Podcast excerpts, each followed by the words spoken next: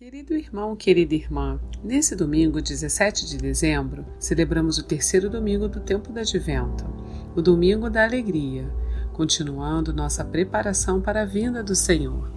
Que nossa alma se alegre sempre em nosso Deus. No Evangelho desse domingo, escrito por São João, vemos o relato do evangelista sobre a pregação de São João Batista e de seu confronto com os sacerdotes e levitas. Ele não veio como a luz, mas para dar testemunho da luz, aquele que é a voz que grita ao deserto: Aplanai o caminho do Senhor. Se você deseja testemunhar a luz que vem do Senhor, escute a seguir a homilia dominical realizada pelo nosso pároco, Padre Antônio José. Se quiser, compartilhe com alguém querido. Você pode estar ajudando um coração triste a se alegrar no Senhor. Deus abençoe muito você e sua família. E um abraço dos seus irmãos da paróquia Nossa Senhora de Fátima, Rainha de todos os santos. O Senhor esteja convosco. Ele está no meio de nós. Proclamação do Evangelho de Jesus Cristo, segundo João. Glória a vós, Senhor surgiu um homem enviado por Deus, seu nome era João. Ele veio como testemunha para dar testemunho da luz, para que todos chegassem à fé por meio dele. Ele não era a luz, mas veio para dar testemunho da luz. Este foi o testemunho de João quando os judeus enviaram de Jerusalém sacerdotes e levitas para perguntar: Quem és tu? João confessou e não negou. Confessou: Eu não sou o Messias. E eles perguntaram: Quem és então? És tu Elias? Respondeu João: Não sou. Eles perguntaram: És o profeta? Ele respondeu: Não. Perguntaram então: Quem és afinal? Temos que levar uma resposta para aqueles que nos enviaram. O que dizes de ti mesmo? João declarou: Eu sou a voz que grita no deserto, aplainai o caminho do Senhor, conforme disse o profeta Isaías. Ora, os que tinham sido enviados pertenciam aos fariseus e perguntaram: Por que então andas batizando se não és o Messias, nem Elias, nem o profeta? João respondeu: Eu batizo com água, mas no meio de vós está aquele que vós não conheceis e que vem depois de mim, eu não mereço desamarrar a correia de suas sandálias. Isso aconteceu em Betânia, além do Jordão, onde João estava batizando. Palavra da salvação. Glória a vós, Senhor. Irmãos queridos, o terceiro domingo do advento, que é esse que nós estamos celebrando, e o quarto domingo do tempo da quaresma, são chamados pela igreja de domingos da alegria. Se você prestar atenção nas leituras, nas orações do dia de hoje, todas elas repetem essa palavra, alegria todas elas inspiram na gente que a gente não deixe a vida roubar a nossa alegria. Mas quando a gente fala de alegria, é possível que muitas pessoas imaginem uma outra coisa, que talvez fosse melhor chamada de euforia. Quando a gente fala de alegria, Talvez alguém imagine um engenhão cheio e o pessoal lá dentro dançando com a Taylor Swift, né? Num calor de rachar, né? É, mas isso pode ser talvez mais euforia. Talvez alguém lembre de uma festa, quem sabe até de um carnaval, mas barulho, agitação, que de repente, sem a gente perceber, está fazendo até a gente mexer, isso parece mais euforia. Alegria não é alguma coisa que vem de fora para dentro e quase que de maneira irresistível faz daqui a pouco a gente estar tá batucando, balançando a perna. Alegria é alguma coisa que vem de dentro para fora, alguma coisa que pode fazer a gente viver diferente as coisas que a vida nos traz, sem perder a esperança, sem perder a vontade de viver, fazendo a gente descobrir que às vezes, até na cruz, a gente pode ter um encontro muito especial com Deus. Essa é a alegria que a igreja convida a gente a não deixar fugir, escapulir do nosso coração. Essa alegria, ela é fruto de alguma coisa, não é fruto do barulho da música, não é fruto é, das notícias que vêm de fora, não é fruto de um clima de final de ano, afinal de contas, à medida que vai chegando o fim do ano, parece que vai todo mundo ficando eufórico. Essa alegria que vem de dentro e que faz a gente viver tudo diferente, ela é fruto de uma coisa só: a presença de Jesus na vida da gente. Quando Jesus entra na nossa vida e quando a gente permite que ele fique, Jesus traz com ele algumas coisas que ninguém mais pode dar para a gente, e que ao mesmo tempo ninguém mais pode roubar da gente. Jesus nos traz alegria, Jesus traz para a gente paz, paz. No meio das nossas maiores batalhas, Ele nos dá paz. Essa alegria que é fruto da nossa comunhão com Jesus, da nossa intimidade com Jesus. Essa alegria refaz o coração da gente em todo momento. O primeiro trechinho da palavra de Deus que nós ouvimos hoje é um trechinho do livro do profeta Isaías, que o Senhor Jesus Cristo leu no primeiro dia em que ele fez uma pregação para todo mundo ouvir.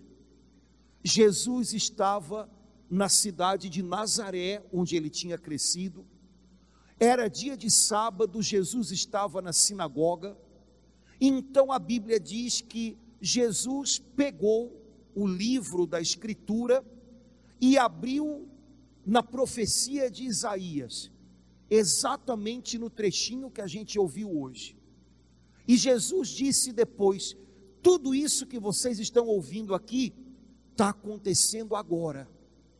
E o que Jesus leu, anunciou para aquelas pessoas foi assim: o Espírito de Deus me ungiu e me consagrou, me separou para apenas uma coisa: anunciar boas novas aos corações simples, curar as feridas da alma, abrir as portas para aqueles que estavam prisioneiros e anunciar um tempo novo de Deus para vocês.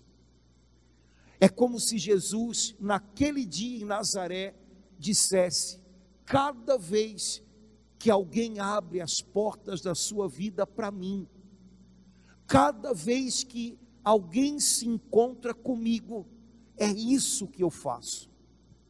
Quando Jesus entra na nossa vida, ele traz boas novas para a gente. É, boas novas, falando numa linguagem mais de agora, significa boa notícia.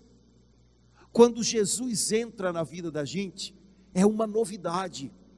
Talvez você seja cristão, católico, desde muito pequeno, e nem perceba como é diferente a sua vida de quem nunca ouviu a voz de Jesus, de quem não sabe que Deus tem para a gente planos que são eternos. Talvez você nem perceba como é diferente a sua vida de alguém que não sabe que nosso Deus nos perdoou.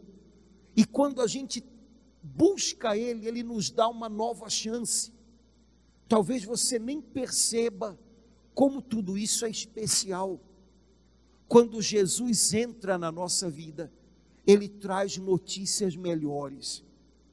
Ele lembra, Ele diz para a gente que, olha, é, o que passou nunca vai ser maior do que o que Deus ainda pode fazer por você. Ainda que você tenha errado muito, Deus é maior do que os seus erros, Ele ainda sabe perdoar você. Irmãos, quando Jesus entra na vida da gente, Ele cura as feridas da alma. Hoje em dia, a gente está acostumado com procurar ajuda de tantas maneiras, né? A gente procura o médico, e se o médico mandar, a gente toma um remedinho para dar uma relaxada. Aí a gente procura a terapia, nada contra, se for preciso, procure, para ajudar a gente a arrumar as ideias aqui dentro, balançar para ver se pega no tranco, né? Tá, tá, tá. Mas olha, curar as feridas da alma, esse trabalho é de Jesus. Tem um lugar dentro da gente onde o médico não chega, onde o psicólogo não chega, onde os outros homens não chegam, só Jesus chega. E quando ele chega nesse lugar, o toque dele desperta fé na gente, desperta na gente uma confiança que faz a gente olhar para tudo diferente, olhar para o que aconteceu com a gente diferente. Ele cura as feridas da alma. Ele abre as portas das prisões para aqueles que estão se sentindo oprimidos. E você sabe que talvez a prisão mais braba seja aquela que a gente constrói dentro da gente, né? Há pessoas que aparentemente estão soltas, andam para lá e para cá, mas aqui dentro construíram uma prisão. E aí, aqui dentro, não conseguem dar passos, é, não conseguem ter esperança, não conseguem superar os desafios, porque aqui dentro construíram uma prisão. Pois Jesus diz: Eu vim para abrir as portas dessas prisões para que você possa viver. Eu vim para anunciar que Deus tem um tempo melhor para a sua vida. Quando Jesus chega na vida da gente, tudo fica diferente. Mesmo na hora da prova, é diferente. Ele veio para trazer uma alegria que não se compara a nada que o mundo dá para a gente, porque o mundo dá, mas daqui a pouco tira. O que Jesus nos dá se estabelece no coração da gente e perdura. Quando você caminha com Ele, é o que Jesus traz para a sua alma permanece. Essa é a alegria que Ele tem para nós. Por isso, depois o apóstolo Paulo diz para a gente as coisas que a gente ouviu na segunda leitura desse domingo que é um trechinho da primeira carta aos Tessalonicenses. Irmãos, estais sempre alegres. Isso não é uma cobrança, viu? Isso é, é um encorajamento. Alguém poderia pensar, ver se pode, além de tudo que eu tenho que dar conta, agora até Deus está me dizendo que se vira, fique alegre. Não, não, não, não. É Santa Teresa, uma grande mulher, dizia que Deus nunca pede da gente alguma coisa que ele já não esteja nos dando. Então, quando ele pede da gente, esteja sempre alegre, é, se mantenha, a gente falaria hoje, para cima, é porque quem nos dá isso é Ele. E se a gente souber receber esse fôlego, esse vigor, a gente vai experimentar, a gente vai descobrir o que é estar sempre alegre. Veja, São Paulo não está dizendo que a gente nunca vai se cansar, por exemplo. É, há momentos da vida, há momentos do ano, há momentos do dia em que a gente pode estar especialmente cansado. Cansaço é um dos sinais de que você andou lutando muito. Mas mesmo cansados, a gente pode estar alegre, com aquela certeza de que valeu a pena, porque a gente está lutando batalhas que são importantes, batalhas nas quais Deus está com a gente. Eu tenho certeza que você sabe o que, que é estar cansado e ainda sentir aqui dentro, valeu. Normalmente, quando a gente responde ao que Deus pede da gente, é isso que acontece. Você fica cansadão, mas ainda assim você sente aqui dentro: estou bem, estou bem. Morto com farofa, mas estou bem. Né? É assim. Estais sempre alegres. Tenha certeza de que se você está buscando a Deus, se você está lutando para ser fiel a Ele, está valendo a pena. Depois o apóstolo diz: rezai sem cessar. E essas duas coisas estão juntas. Busque a Deus todo o tempo. Fale com Deus tudo o que você está vivendo. Conte para Ele o que está acontecendo. Divida com Ele o fardo dos seus ombros. Receba dele uma palavra para animar você. Isso significa rezai sem cessar. São Paulo não disse esteja na igreja todo dia, o dia inteiro. Não dá, né, Paulo? Temos que né, correr atrás do din-din.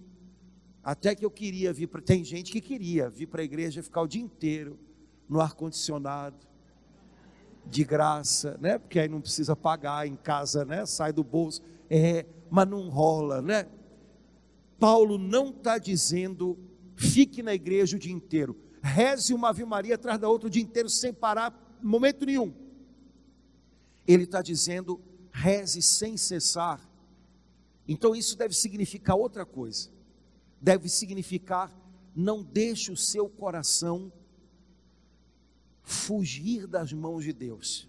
Volte. Volte para as mãos dele o tempo inteiro. Se você sentir que a sua preocupação está levando você para longe das mãos de Deus, pega o coração de volta e traz para Ele. Senhor, eu te entrego tudo isso. O Senhor conhece o que eu estou vivendo, o que eu preciso resolver. Traga o seu coração de volta para Deus todo o tempo.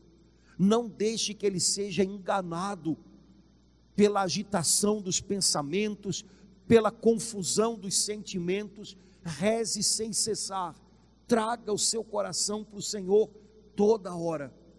E aí Paulo ainda diz uma terceira coisa: em todas as circunstâncias, dê graças, porque é isso que Deus quer de você. São Paulo não está dizendo agradeça por tudo. Ai, bati com o dedinho do pé na mesa. É uma dor boa, né? Para ficar esperto. Né? Bati, um, Oh Senhor, obrigado pela dor no meu dedinho. Não, não, não é bem isso. Dar graças em todas as circunstâncias significa que você descobriu que em todas as coisas, também nas difíceis, Deus está com você. Agradeça porque Ele está junto com você. Senhor, eu te agradeço, porque eu sei que eu não estou passando por isso sozinho. Existe um salmo que diz: O homem que confia no Senhor não teme receber notícias más. Confiando em Deus, seu coração está tranquilo. Sabe, quando chegar a notícia ruim, Pode ser que num primeiro momento ela chegue e cause um impacto e angustie você, mas assim que você recobrar a sua o seu equilíbrio, Senhor, eu sei que eu não estou passando por isso sozinho. Eu agradeço, porque quando essa notícia ruim chegou, ela encontrou o Senhor aqui do meu lado. Vamos junto, Senhor, vamos junto. Dar graças em todo o tempo faz a gente despertar e lembrar que não importa qual seja a circunstância, o Senhor está ali com a gente. Ele não foi embora porque a tribulação chegou. E quando a gente lembra disso ou descobre isso, até o jeito da gente passar pelas coisas muda. Em todo tempo de graças, Deus espera isso de você. Se você não sabe qual é o próximo passo, comece dando graças pelo que você está vivendo hoje. E se o seu coração for de verdade grato a Deus, de repente você vai começar a perceber que a mão dele está conduzindo tudo e vai descobrir qual é a próxima atitude, qual é o próximo passo. São Paulo depois diz assim: não extingais, ou seja, não apagueis o espírito. É, a palavra espírito na nossa língua, que diz muita coisa, é, na língua que Paulo falava, escrevia, a palavra espírito quer dizer fôlego. Um cristão é alguém que recebe o espírito de Deus, ou seja, o fôlego de Deus, o sopro de Deus. Não deixe esse fôlego de Deus se apagar dentro de você não deixe ele se extinguir. Por isso, louve sempre, ore sempre. Quando você faz isso, você está recuperando o fôlego. Quando você reza, sua alma está recuperando o fôlego de Deus que mantém você capaz de ir adiante. Não extinga, não apague o Espírito Santo que Deus soprou dentro de você. Será que tem alguma coisa hoje na sua vida que está apagando esse fôlego, essa luz de Deus que foi acesa um dia na sua alma? Será que tem alguma coisa que você está vivendo hoje que está se transformando em descrença, em desânimo? Quem sabe não é a hora de pôr isso para lá e recuperar, recobrar o fôlego de Deus que precisa está dentro de você para que você possa ir adiante. É, não deixe apagar o Espírito Santo que Deus acendeu na sua alma. E Ele é fiel, diz o apóstolo Paulo. Ele é fiel para levar você até o fim. Ele é fiel. Irmãos, a gente vive num tempo de tanta infidelidade em todos os níveis infidelidade nos relacionamentos pessoais. Alguém promete uma coisa, daqui a pouco, na hora que você precisa, não acontece. Infidelidade nas famílias. O mundo está tão doido, o coração das pessoas está tão dilacerado. Como é fácil se perder dos planos de Deus. Infidelidade é, na sociedade, como mentem para a gente, né? E como os homens mentem uns para os outros. Como é bom a gente saber que existe um Deus que é fiel, ele não trai, ele não mente, ele não engana. E quando você se põe nas mãos dele, ele cuida de você e sustenta você e dá fôlego para você até o fim até que a luta termine. Mas ele não para de ajudar você enquanto a luta não terminar. Fiel é Deus para fazer muito mais do que a gente sonha e pensa. Última coisa que eu queria dividir com você é o trechinho do evangelho que a gente ouviu hoje e que começa com uma frase muito legal. O evangelho de hoje, como da semana passada, fala para a gente sobre São João Batista. Eita, que homem bom! É um homem que estava no lugar certo, na hora certa, e era o homem certo. Tanto é verdade que o evangelho de hoje começa com essa frase: Houve um homem enviado por Deus, e ele se chamava João. Uma pessoa certa, no lugar certo, na hora certa, não significa uma pessoa perfeita, num lugar maravilhoso, numa hora em que não tem problema nenhum. Significa uma pessoa que recebeu de Deus um chamado, num lugar que pode ser muito complicado, numa hora decisiva. Mas se foi Deus quem pôs você ali, você pode ter certeza que Ele vai acompanhar você até que você cumpra a sua missão. Quando há uma pessoa enviada por Deus, Deus envia e fica ao lado dessa pessoa até que ela se torne tudo o que ela precisa ser, até que ela realize a missão para a qual o Senhor a chamou. Mas o segredo é que a gente aprenda a discernir é, é o Senhor que está me colocando nessa?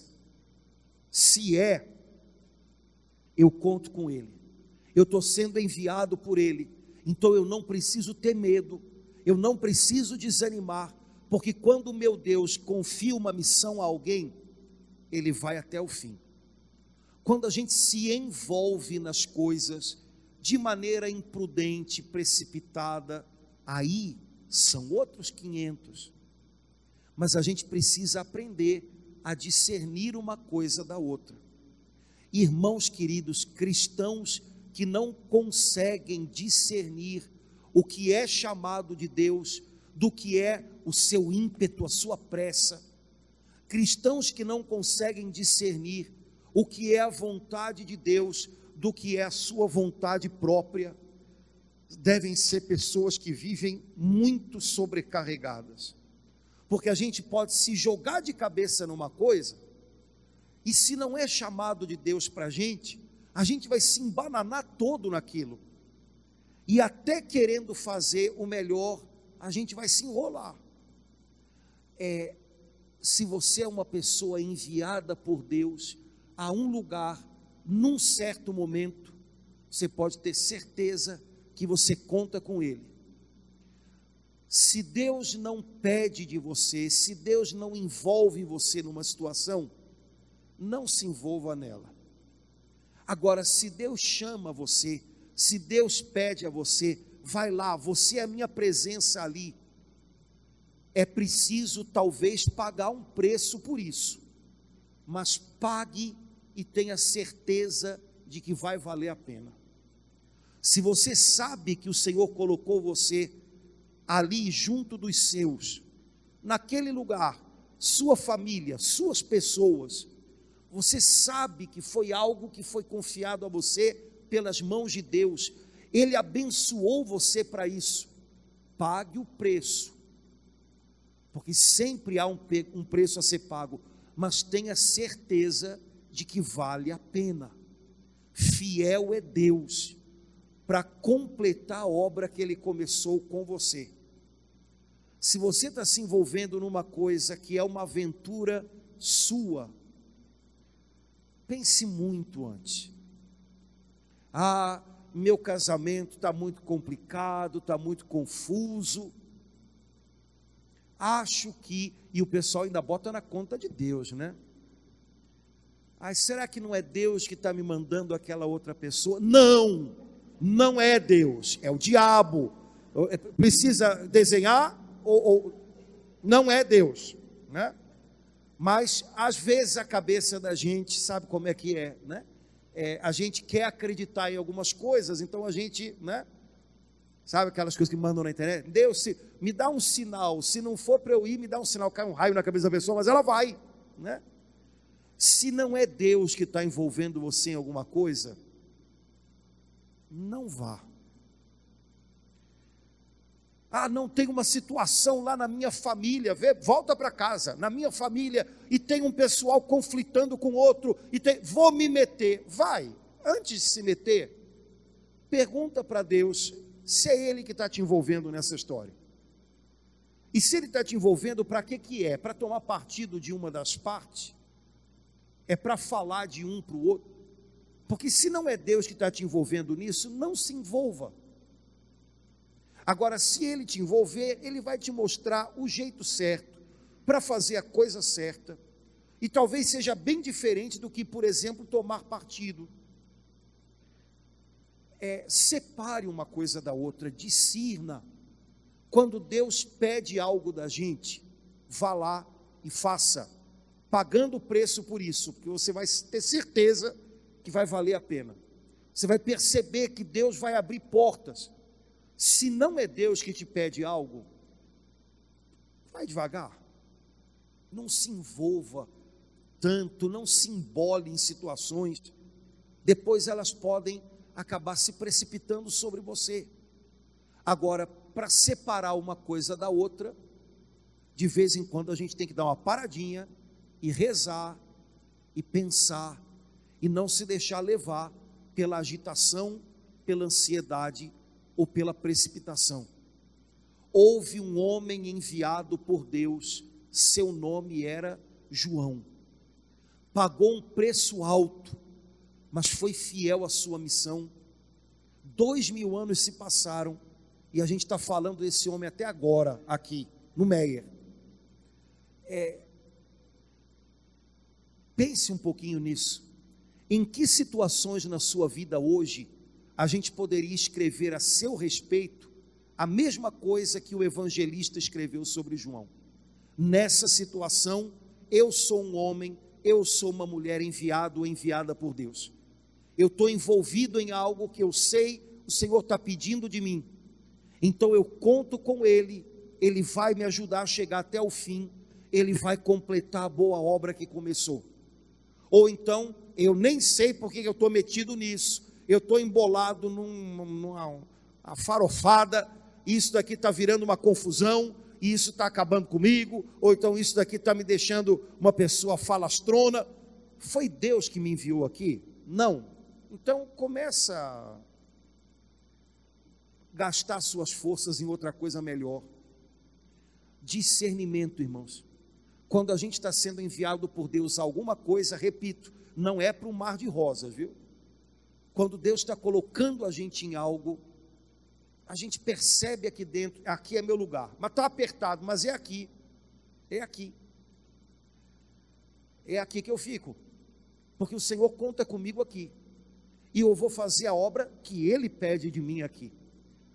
Quando você percebe isso, seu coração se acalma, e mesmo que a situação seja difícil, você administra como uma pessoa enviada por Deus, como uma pessoa que tem recursos que são dados por Deus. E você vê que consegue. A igreja e o mundo de hoje precisa de pessoas assim, pessoas enviadas por Deus, não pessoas atropeladas pelas coisas, não pessoas agitadas pelas circunstâncias, pessoas enviadas por Deus. Se nós formos assim, onde o Senhor colocar a gente, a gente vai ser uma bênção para as pessoas e para os lugares onde a gente estiver. Essa semana, eu sei que é a semana do, da doideira, mas enquanto você estiver indo para Madureira, pensa nisso. Quando você estiver pegando o calorão ali na Radial Oeste, naquele, né, naquele busão, pensa nisso quando você estiver na beira do fogão com 80 graus, né? fritando rabanada, pensa nisso, né? Senhor, eu quero estar onde o Senhor quer me encontrar. Porque se eu estiver onde o Senhor quer me encontrar, se o meu coração, se o teu Espírito Santo testificar isso ao meu coração, eu sei que vai estar valendo a pena, eu estou no lugar certo eu sou a pessoa certa no lugar certo. Mas, Senhor, me ajuda a discernir. Eu não quero estar em nenhum lugar em que eu esteja me perdendo da Sua vontade. Me tira daí, me ajuda a sair daí. Eu quero ser fiel ao Senhor, eu quero ser alguém enviado pelo Senhor. Renova a tua alegria na minha alma, faz de mim um homem, uma mulher de oração, e que eu aprenda a te dar graças em todo o tempo que eu aprenda a descobrir como eu tenho motivos para agradecer, para que eu viva até as horas de prova como uma pessoa que sabe que é abençoada por ti. Que o Senhor ajude a gente a não ser engolidos pela agitação de fim de ano, mas que a gente possa viver dias de bênção, de paz e de comunhão com Ele nessa semaninha que já vai levando a gente para perto do Natal.